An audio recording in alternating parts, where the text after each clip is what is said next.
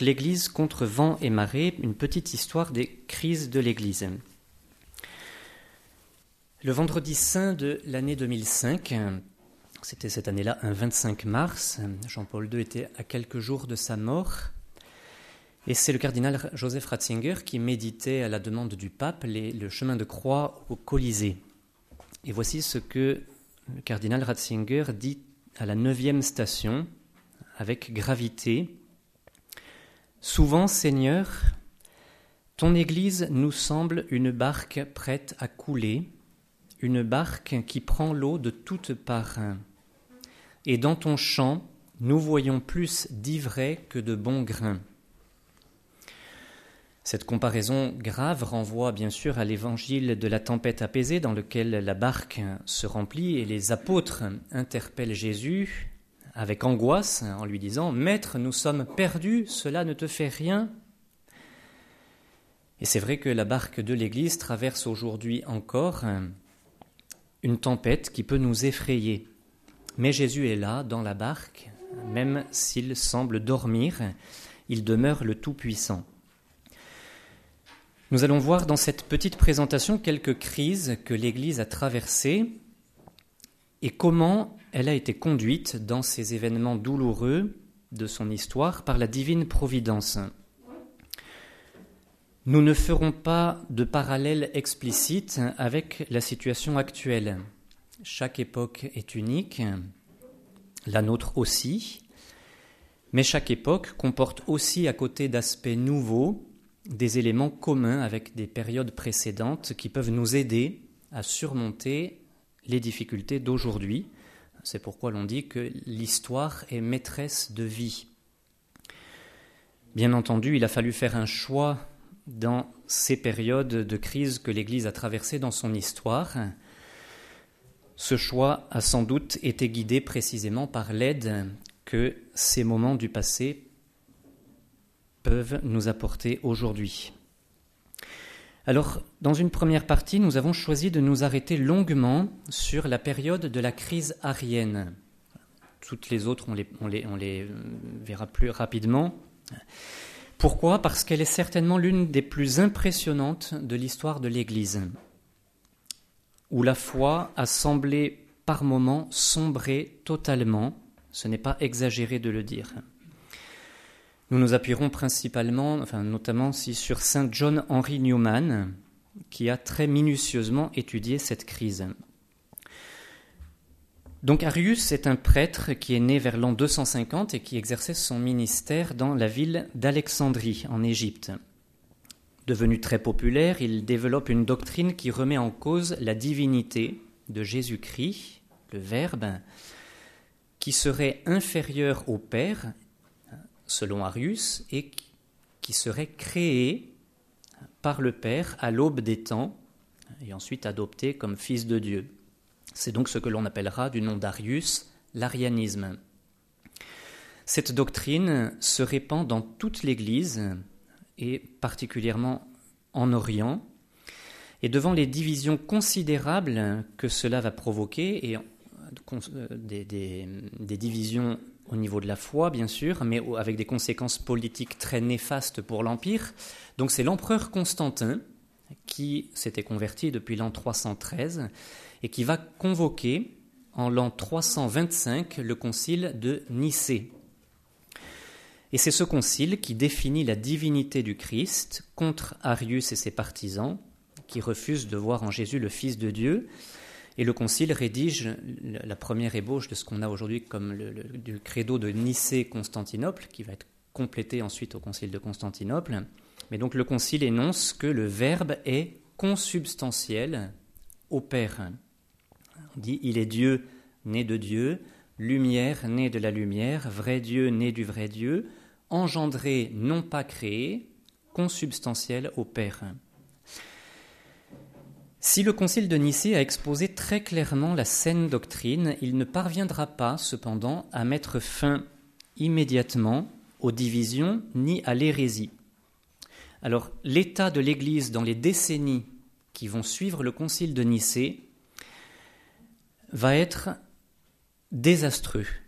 Saint Basile va comparer la situation de l'Église à cette époque à une bataille navale dans l'obscurité de la tempête, et il évoque le cri rauque de ceux qui, en raison de la discorde, se dressent les uns contre les autres, les bavardages incompréhensibles, le bruit confus des clameurs ininterrompues qui a désormais rempli presque toute l'Église.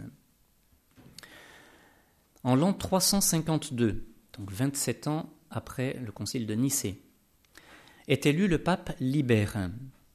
C'est un homme qui est bon, pieux et qui est apprécié du peuple. Mais la situation demeure toujours très grave. En Orient, la quasi-totalité des évêques est acquise à l'hérésie arienne. L'un des rares, on peut dire même des très rares défenseurs de la foi est le grand saint Athanase, donc évêque euh, d'Alexandrie. En Occident, nous avons saint Hilaire de Poitiers, qui va lui aussi défendre la foi nicéenne. Le pape Libère fut d'abord un défenseur d'Athanase, et c'est pour cette raison que, trois ans après son accession au siège de Pierre, en 355, il est exilé en Macédoine. Et là, il va être soumis à des pressions de l'empereur, qui était alors Constance II. Et sur les conseils de l'un de ses amis et de d'autres de ses hommes de confiance, le pape abandonna l'attitude courageuse qu'il avait maintenue jusque-là. Il alla, selon des historiens, de concession en concession. Il se désolidarisa d'abord d'Athanase, puis il signa une formule semi-arienne. Saint Athanase lui-même écrit dans son Histoire des Ariens, je le cite, Libère ayant été exilé par la suite, deux ans après, il défaillit, effrayé par des menaces de mort, il signa. Et Saint Jérôme, qui était à Rome en l'an 358, parle également du pape Libère en disant, je le cite, Vaincu par l'ennui de l'exil, ayant signé une formule hérétique.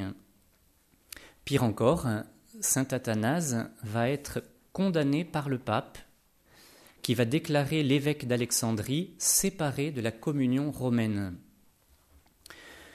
Voici comment, avec des mots très impressionnants, saint John Henry Newman décrit la situation de ce siècle. Je le cite un peu longuement, la, situation, la citation sera plus longue à l'écrit, vous pourrez la reprendre, j'en prends trois extraits.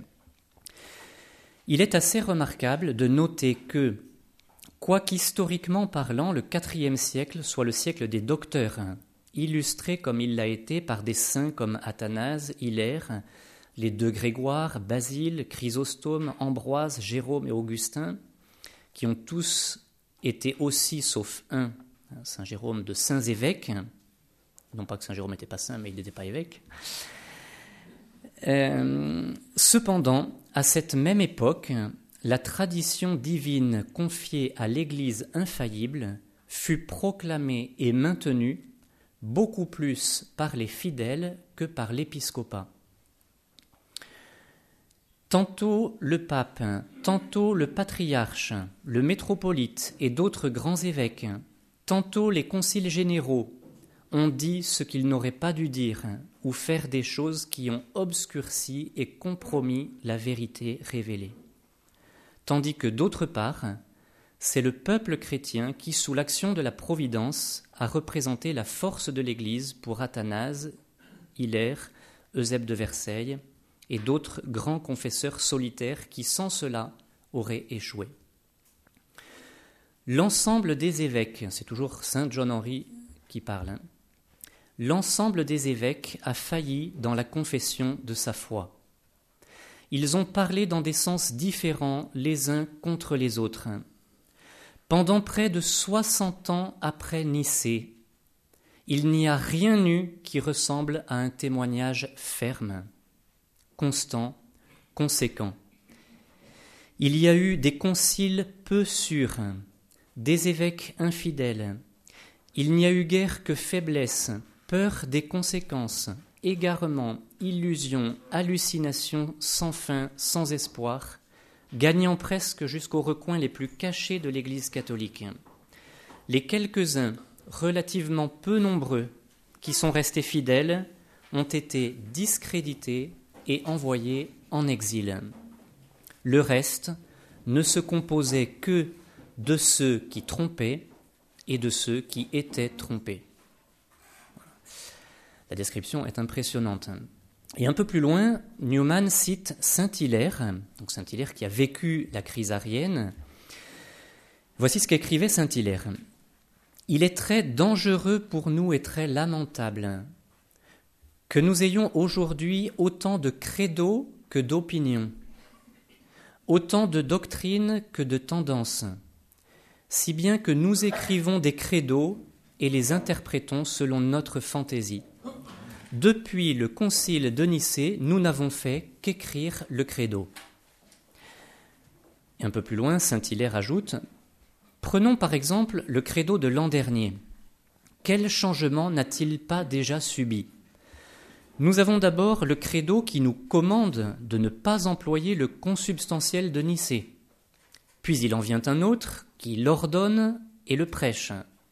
Ensuite, un troisième excuse les pères d'avoir employé, le mot substance dans leur simplicité. Enfin, le quatrième, au lieu d'excuser, condamne.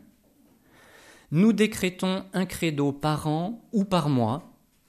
Nous changeons d'idée au sujet de nos propres décrets, puis nous interdisons nos variantes, et ensuite nous anathématisons nos interdictions. Vous êtes perdu? C'est normal. Lui aussi, c'est ce qu'il veut dire. Voilà. Donc la situation, vous voyez, 60 ans après le concile de Nicée. Alors, une question se pose, comment cette hérésie a-t-elle pu se répandre ainsi? D'abord, l'hérésie a bénéficié longtemps de l'appui de la cour impériale, qui, pour des raisons politiques, avait intérêt à soutenir l'hérésie arienne. Par ailleurs, Newman considère aussi que l'une des causes essentielles du succès de l'arianisme, c'est que ses défenseurs, je le cite, venaient d'horizons très divers et furent promus à des postes importants dans des secteurs différents de l'Église. D'où l'influence que cette hérésie a pu avoir. Un autre élément important tient en la manière dont cette hérésie se présentait. Elle se gardait bien de proposer une doctrine propre, claire et structurée. Au contraire, elle adoptait une attitude plus sceptique que dogmatique en demandant à réexaminer et réformer la croyance existante. Et puis une autre cause peut aussi être trouvée dans le relâchement de la morale. Hein, le cardinal Newman établit un lien qui se vérifie d'ailleurs constamment dans l'histoire de l'Église.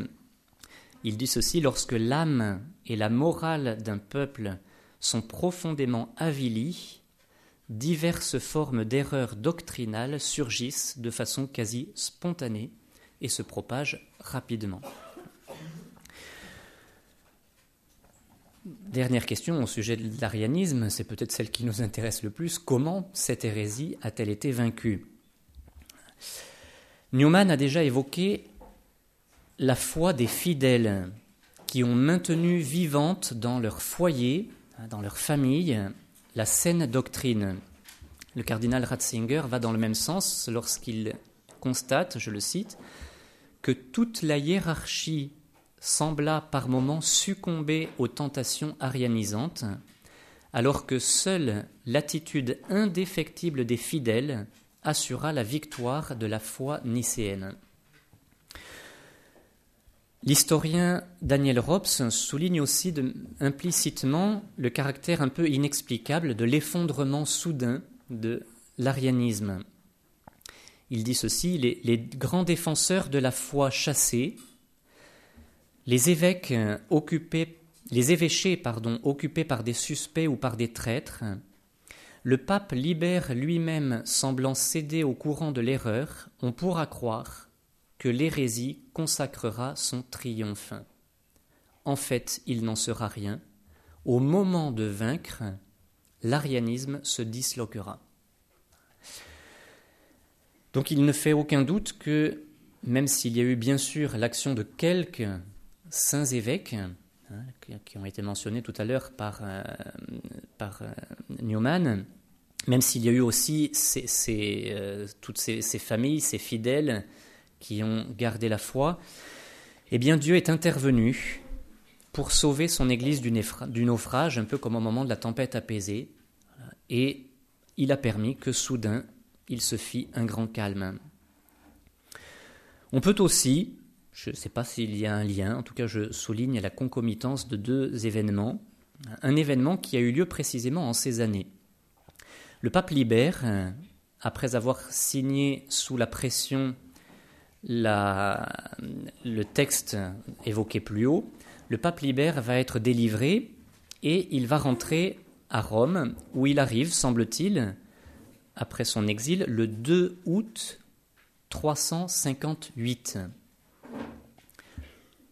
Or, c'est dans ce contexte, donc, dont il n'en sait pas peu dire qu'il est agité et, troublé dans l'Église, c'est dans ce contexte que la Vierge Marie va se manifester le pape, semble-t-il, selon certains historiens, rentre le 2 août 358 à Rome, et dans la nuit du 4 au 5 août, soit deux ou trois jours après le retour du pape Libère à Rome, la Vierge Marie lui apparaît en songe, ainsi qu'à un riche patricien romain nommé Jean, et à son épouse, et elle leur demande d'ériger un sanctuaire sur le mont Esquilin.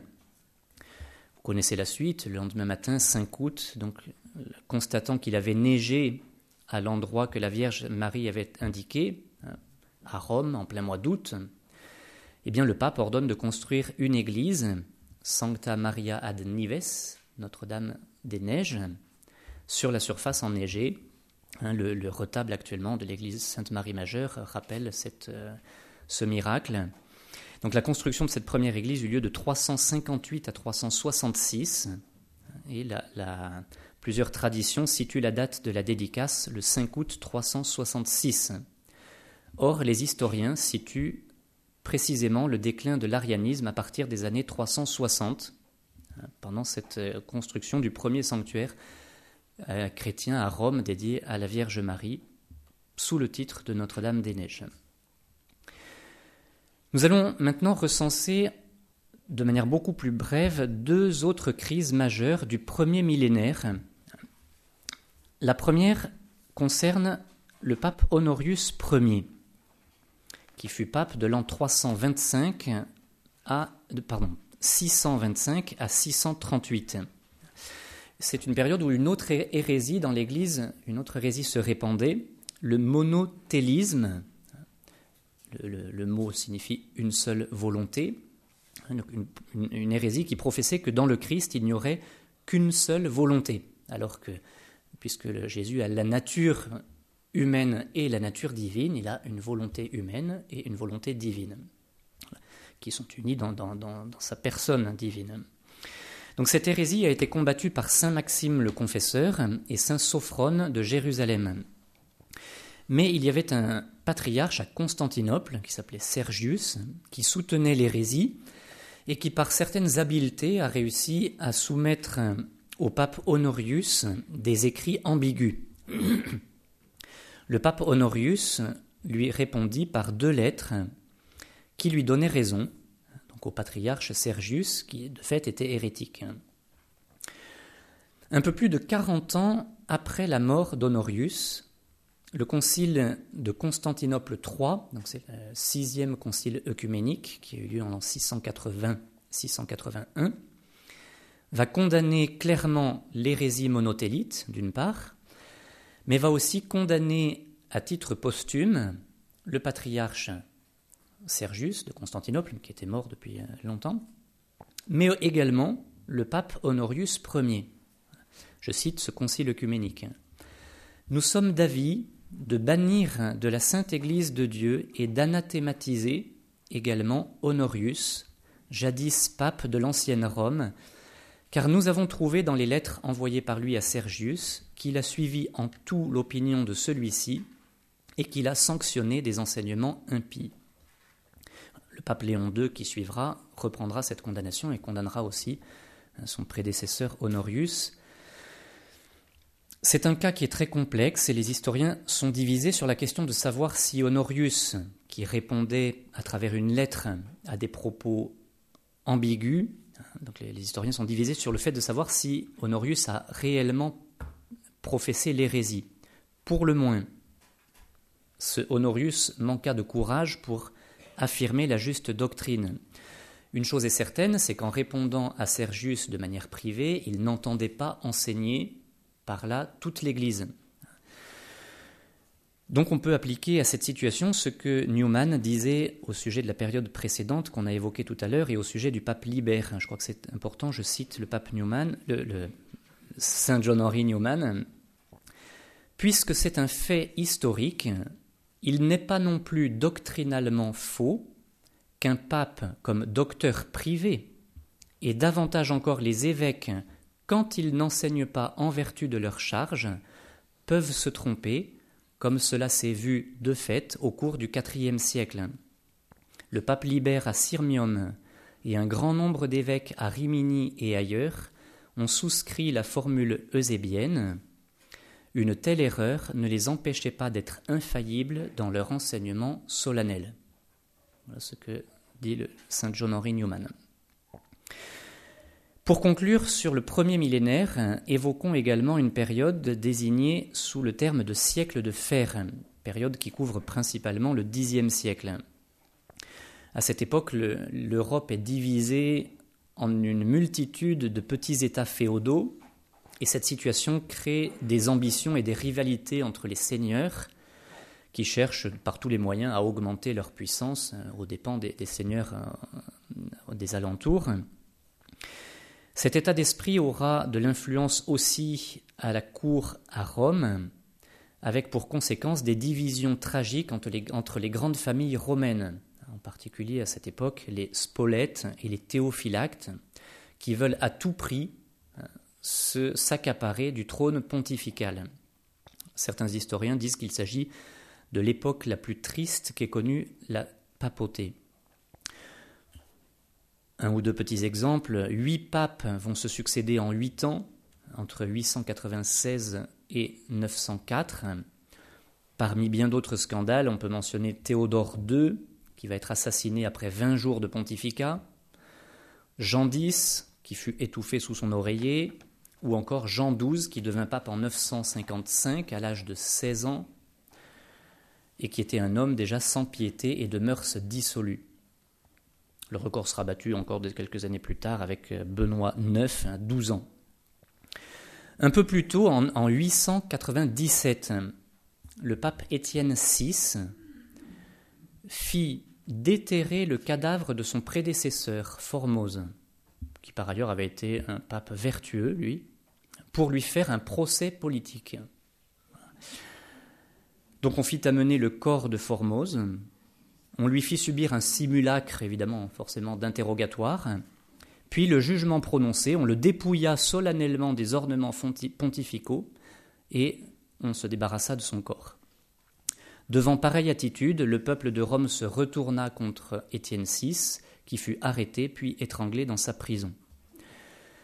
Ce lugubre événement est resté dans l'histoire de l'Église sous le nom de concile cadavérique, et montre jusqu'où a pu aller le désir de certains de faire disparaître l'héritage de leurs prédécesseurs.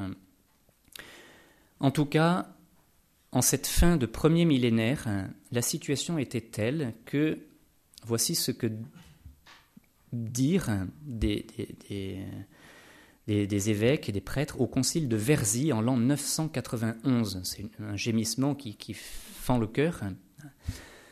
Où sont les Léons et les Grégoires? Saint Léon et Saint Grégoire qui ont été deux grands saints papes du premier millénaire. Est-ce notre faute si la tête des églises qui se dressait si haut, couronnée de gloire et d'honneur, est tombée si bas, souillée d'infamie et de honte? Nous assistons, semble-t-il, à l'arrivée de l'Antéchrist, car voici la ruine dont parle l'apôtre, non point la ruine des nations, mais celle des églises. Le second millénaire ne fut pas épargné non plus par les tempêtes. Nous allons en survoler quelques-unes. Alors, mentionnons d'abord au début du second millénaire ce qui est resté dans l'histoire sous le nom de querelle des investitures. Il s'agissait en fait de savoir qui devait donner l'investiture aux évêques. La question était complexe parce que les évêques, du fait du, du système féodal, étaient des évêques avec un rôle spirituel, mais ils étaient aussi des seigneurs, puisqu'ils avaient des terres, etc. Donc ils dépendaient aussi du pouvoir temporel. Et donc, les évêques, du coup, étaient habituellement nommés par les rois ou par les grands seigneurs qui leur conféraient aussi l'anneau et la crosse, qui sont le symbole de leur pouvoir spirituel. Les conséquences de ce système en réalité étaient considérables. Les nominations étaient essentiellement le fruit de calculs politiques, bien sûr, parce que les rois et les seigneurs ne nommaient que des personnes qui allaient être, euh, euh, je dirais, qui, allaient aller dans leur sens hein, et qui risquaient pas de, leur faire des ennuis. Et donc, dans les faits, l'Église était soumise au pouvoir temporel. Dieu suscita alors un grand pape, Saint Grégoire VII, qui va être pape de 1073 à 1085, auquel il fallut une énergie farouche pour imposer aux grands de ce monde de respecter la liberté de l'Église. Alors cette querelle des investitures va être particulièrement forte en Allemagne avec l'empereur Henri IV, hein, c'est pas notre roi, c'est l'empereur hein, en Allemagne, avec lequel se déroula la fameuse rencontre de Canossa. En Angleterre, c'est l'époque où saint Anselme de Canterbury écrivit la phrase célèbre Dieu n'aime rien tant que la liberté de son Église. Mais Grégoire VII dut également faire face à une partie importante du clergé qui vivait très loin de l'Évangile et de ses engagements. Ainsi, le pape écrivit aux évêques allemands de rappeler à leurs prêtres leur engagement au célibat. Un évêque allemand, Siegfried de Mayence, convoqua alors un synode à Erfurt en 1074 je vous cite un historien de l'Église qui dit Les clercs furent mis en demeure de choisir entre le mariage et l'autel. Ce qui souleva parmi eux de telles protestations et de telles violences que les uns parlèrent de déposer l'archevêque, d'autres de le massacrer. À beaucoup d'autres endroits, les évêques ne montrèrent pas autant de bonne volonté. Il y eut même des évêques comme Othon de Constance qui encouragèrent le mariage de leurs prêtres. Bien plus tard, nous connaissons au moins de nom la période des papes d'Avignon. Ceux-ci demeurèrent à Avignon de 1309 à 1377. C'est une période complexe qui se conclut avec le retour à Rome de Grégoire XI. En janvier 1377, mais celui-ci meurt euh, l'année suivante, en 1378, et l'élection de son successeur va se dérouler dans des conditions euh, troubles. Hein. le peuple romain avait fomenté une émeute parce qu'il exigeait l'élection d'un pape italien hein, après les papes français qui s'étaient succédés. Et donc Urbain VI, qui fut élu dans cette atmosphère de pression, était un homme cassant et raide, qui n'hésitait pas, en plein consistoire, à traiter les cardinaux d'imbéciles. pas très gentil. Alors un groupe de 13 cardinaux sur les 23 que comptait alors le Sacré Collège se réunit à Fondy, et après avoir demandé en vain l'abdication du pape Urbain VI, ils élurent un nouveau pape, Clément VII, en octobre 1378. Donc ce qu'on appelle ce grand schisme d'Occident, hein, d'une part est le plus long schisme qu'ait connu l'Occident, D'autre part, ce qui est nouveau, il y, avait eu, déjà un certain nombre de fois des antipapes, mais c'était des papes qui avaient été nommés par des euh, empereurs, donc qui n'étaient pas restés très longtemps. Tandis que là, ce second pape, en même temps que l'autre, vient de l'intérieur d'une crise de l'intérieur de l'Église, et ce sont des cardinaux, d'une majorité d'ailleurs, qui l'ont élu alors qu'un autre pape régnait. Et puis cette euh, situation va être très difficile parce qu'elle va diviser toute la chrétienté en deux parties, donc les urbanistes qui soutiennent Urbain VI et les clémentins voilà, qui soutiennent le pape Clément VII. Ça va engendrer dans l'Église une situation de très épaisse confusion, et c'est ainsi que l'on trouve à cette époque de chaque côté des saints, et pas des moindres. Donc, à titre d'exemple, vous voyez, pour Urbain VI, à Rome se déclarèrent Sainte Catherine de Sienne, Sainte Catherine de Suède, ou encore le bienheureux Pierre d'Aragon. Tandis qu'à Benoît XIII, qui avait succédé à Clément VII, qui était à Avignon, avait de son côté Saint Vincent Ferrier, qui était son confesseur, Sainte Colette ou encore le bienheureux Pierre de Luxembourg. En 1409, pour résoudre la crise, des cardinaux décident de se retrouver à Pise. Ils déposent les deux papes régnants, c'était alors à ce moment-là Grégoire XII à Rome, Benoît XIII à Avignon, et ils élisent un autre pape, Alexandre V, qui meurt l'année suivante et auquel va succéder Jean XXIII. C'est bien Jean XXIII, comme il ne sera pas considéré dans l'histoire comme pape, il y en a un autre qui prendra le nom de Jean XXIII au XXe siècle. Enfin, ce concile a eu pour résultat non pas euh, d'arranger les choses, mais d'ajouter un troisième pape aux deux autres qui n'ont pas voulu bouger, et donc une troisième faction dans l'Église après bien des péripéties, la situation fut résolue au concile de Constance, qui se déroula de 1414 à 1418. Donc le concile va obtenir l'abdication ou la déposition des trois papes et élire Martin V.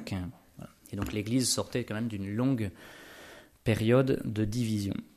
Il est instructif de citer ici quelques extraits de passages de lettres qu'au cours de cette période, Sainte Catherine de Sienne envoya au pape ou à des cardinaux. Voici par exemple ce qu'elle écrivit à Grégoire XI. J'ai entendu dire que vous aviez nommé des cardinaux.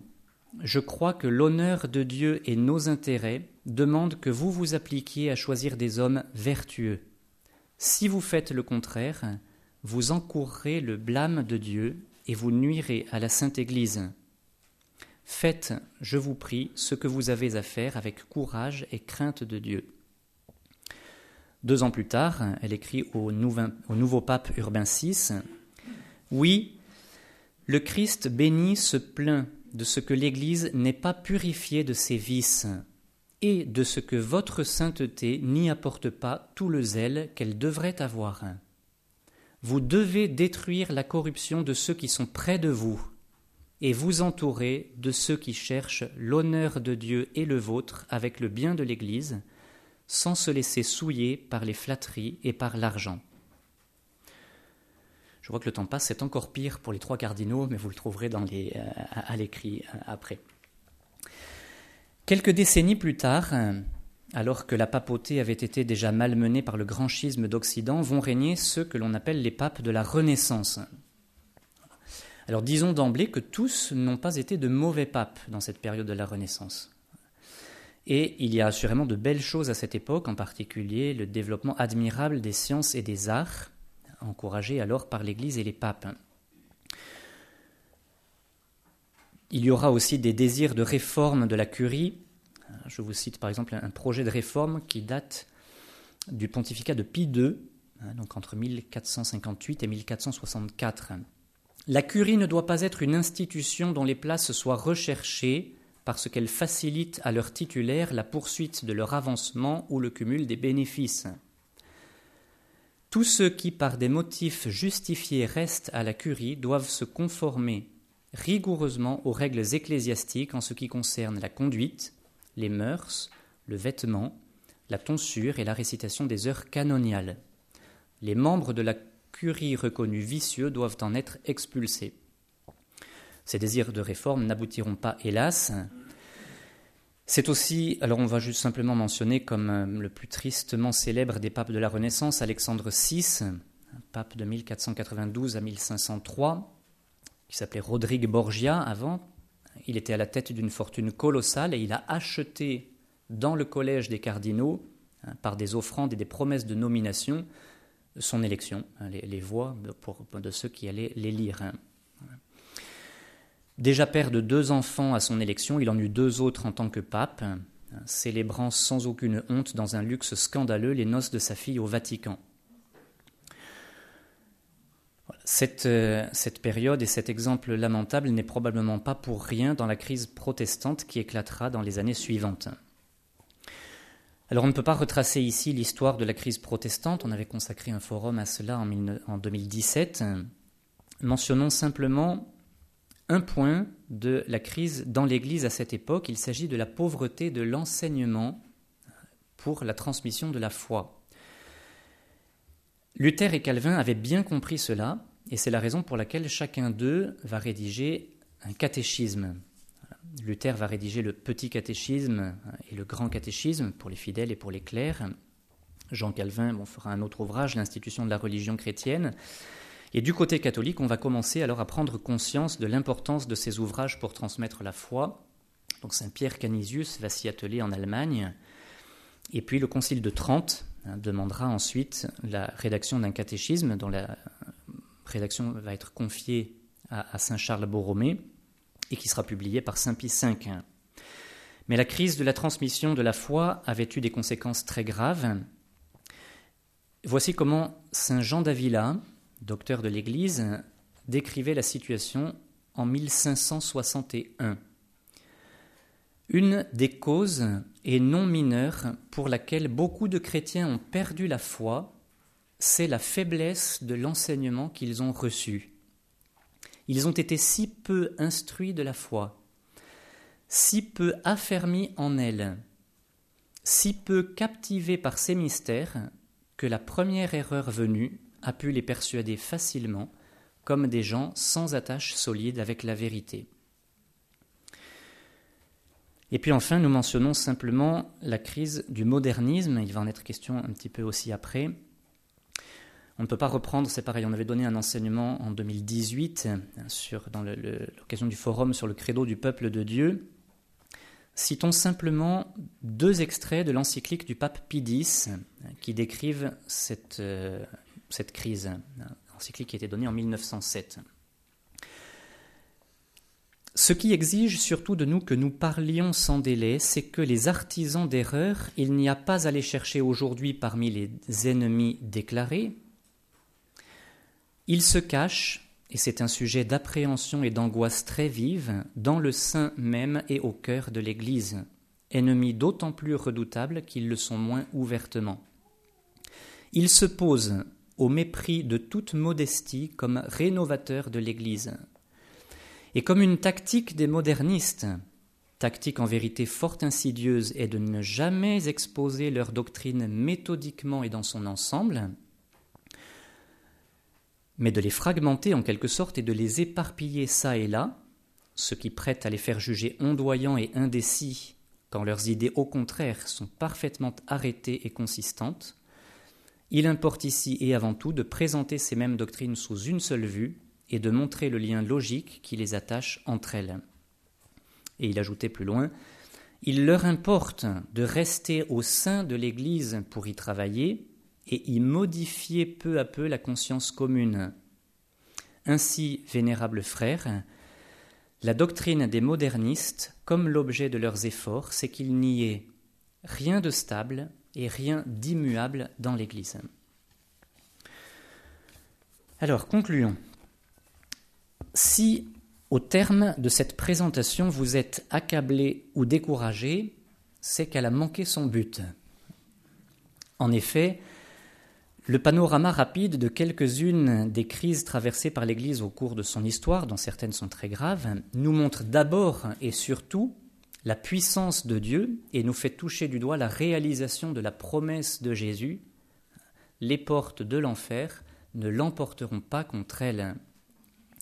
Oui, l'Église a régulièrement été attaquée de l'extérieur, mais les crises les plus graves sont venues de l'intérieur.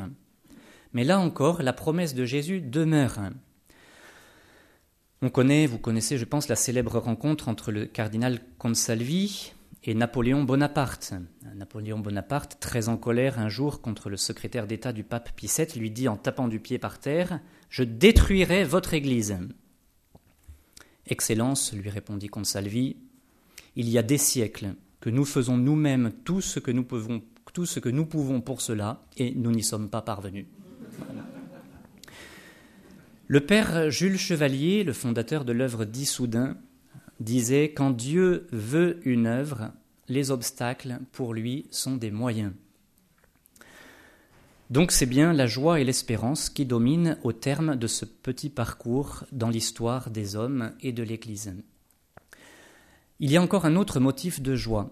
Vous aurez remarqué, même si ce n'était pas, le titre de l'enseignement, donc ce n'est pas là-dessus qu'on s'est davantage arrêté, mais vous aurez remarqué en chacune de ces crises, malgré leur discrétion, des saints et des saintes, à chaque fois. C'est un motif de reconnaissance et d'action de grâce, car Dieu suscite toujours des hommes et des femmes qui librement collaborent à son œuvre. Mais si c'est un constat, c'est aussi un appel. Qui le sera aujourd'hui? Car l'histoire de l'Église, au-delà des crises, est aussi, selon l'expression de Benoît XVI, un grand sillon lumineux de bonté et de pureté que la foi chrétienne a tracé à travers les siècles. Au terme de ce parcours, écoutons ces mots très réconfortants, à la fois anciens et actuels, de l'évêque Saint Jean Chrysostome, qu'il prononça dans une homélie au moment de quitter sa ville, parce qu'il en était exilé à cause de sa foi, c'était en l'an 401, donc sa dernière homélie avant son exil. Les vagues sont violentes, la houle est terrible, mais nous ne craignons pas d'être engloutis par la mer, car nous sommes debout sur le roc. Que la mer soit furieuse, elle ne peut briser ce roc. Que les flots se soulèvent, ils sont incapables d'engloutir la barque de Jésus. Que craindrions-nous? Dites-le-moi. La mort? Pour moi, vivre, c'est le Christ, et mourir est un avantage. L'exil La terre appartient au Seigneur avec tout ce qu'il a rempli. La confiscation des biens De même que nous n'avons rien apporté dans ce monde, nous ne pourrons rien emporter. Les menaces du monde, je les méprise, ses faveurs, je m'en moque. Je ne crains pas la pauvreté, je ne désire pas la richesse, je ne crains pas la mort, je ne désire pas vivre, sinon pour vous faire progresser. Je possède sa parole, voilà mon appui, voilà ma sécurité, voilà mon havre de paix. Que l'univers se soulève, je possède cette parole, j'en lis le texte, voilà mon rempart, voilà mon, ma sécurité. Quel texte Je suis avec vous tous les jours jusqu'à la fin des temps. Nous avons commencé cette présentation par l'évangile très adapté de la tempête apaisée. Terminons par les derniers mots de cet épisode, qui sont un appel à la confiance en Jésus. Réveillé, il menaça le vent et dit à la mer Silence, tais-toi. Le vent tomba et il se fit un grand calme. Jésus leur dit alors, Pourquoi êtes-vous si craintifs? N'avez-vous pas encore la foi?